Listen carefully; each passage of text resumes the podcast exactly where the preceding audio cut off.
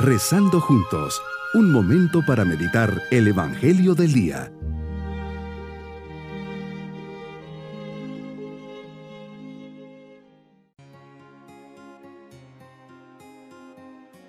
Comenzamos este día viernes de la décima segunda semana del tiempo ordinario, llenos de entusiasmo y poniendo nuestras vidas en las manos de Dios. Ven Espíritu Santo, ven y enciende en mi corazón el fuego de tu amor Transfórmame, purifícame y llena mi alma con los mismos sentimientos de Cristo. Dirígeme en este día para que pueda dar gloria a Dios Padre a través de mis acciones. Meditemos el Evangelio de San Mateo capítulo 8 versículos 1 al 4. Señor, en esta oración se te acerca un hombre con lepra y humillándose y suplicándote de rodillas te dice, si tú quieres puedes curarme. Tienes la conciencia tan clara que para eso habías venido, curar a los enfermos. Tu corazón es tan grande y lleno de misericordia que ves en el corazón de este hombre la aflicción, el dolor. No puedes pasar indiferente delante de él y te conmueven sus palabras, si quieres, pues te deja a ti la iniciativa, no te exige, lo deja a tu consideración. Es así como extendiendo tu mano, lo tocas y le dices, sí, quiero sana. Inmediatamente se le quitó la lepra y quedó limpio. Esta enfermedad de la sociedad en que vivía era considerada como un signo de marginación, era considerada una persona impura y maldita.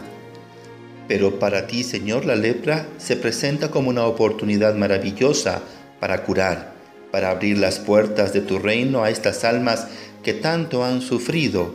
Nos enseñas que en el reino de los cielos todas estas enfermedades, heridas, sufrimientos se sanarán. ¿Qué lección nos deja, Señor? Toda persona que está enferma para curarse debe reconocerse enfermo. Sin este reconocimiento de nada servirían los médicos, las medicinas, el diagnóstico.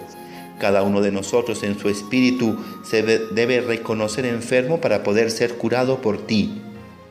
Qué importante por eso es un buen examen de conciencia, una buena dirección espiritual, una conciencia que sepa distinguir entre lo bueno y lo malo, lo correcto e incorrecto. De nada serviría tu omnipotencia si no reconocemos en nuestro interior la lepra que nos cubre.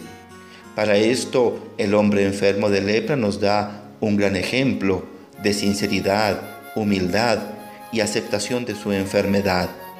Nos enseñas que en la vida espiritual el primer paso hacia el camino bueno y correcto es el de la humildad radical. Aceptarte a ti, Señor, como aquello que eres, mi Creador y Señor, y aceptarnos a nosotros mismos como criaturas necesitadas de ti, porque somos débiles y limitadas, que llevamos el peso del pecado, pero a la vez redimidos por ti. También me enseñas el modo de llevar a cabo mi oración, es importante en primer lugar acercarme como un necesitado, acercarme a ti y convencido de ser tu criatura, reconocerte, pidiendo en humildad tu intervención. El leproso nos da un gran ejemplo de cómo pedirte las cosas, reconocimiento, súplica, confianza y aceptación. Se enlazan en una disposición humilde e incondicional del corazón por otra parte, nos recuerdas tu actitud de prudencia en la difusión de tus milagros. El secreto mesiánico buscaba evitar interpretaciones erróneas acerca de tu misión y daba su lugar a la autoridad y a lo prescrito por Moisés. Por eso lo mandas a que se presente al sacerdote y cumpla con lo prescrito. Mi propósito en este día es acudir a Jesús con humildad reconociendo sinceramente todo aquello que necesito que Él me cambie para llevar una vida ordenada, recta y auténtica. Pedirle al Señor la gracia de una conciencia rectamente formada. Mis queridos niños, Jesús en este día cura a un hombre con lepra. La curación se da porque este pobre hombre, reconociendo su enfermedad, le pide a Jesús que si Él quiere, lo puede curar. Jesús ve su humildad y al final deja que la última palabra la tenga el Maestro. Confiemos mucho en Jesús, pero seamos humildes a pedirle las cosas. Y nos vamos con la bendición del Señor.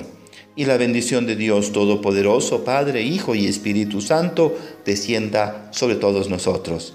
Bonito día.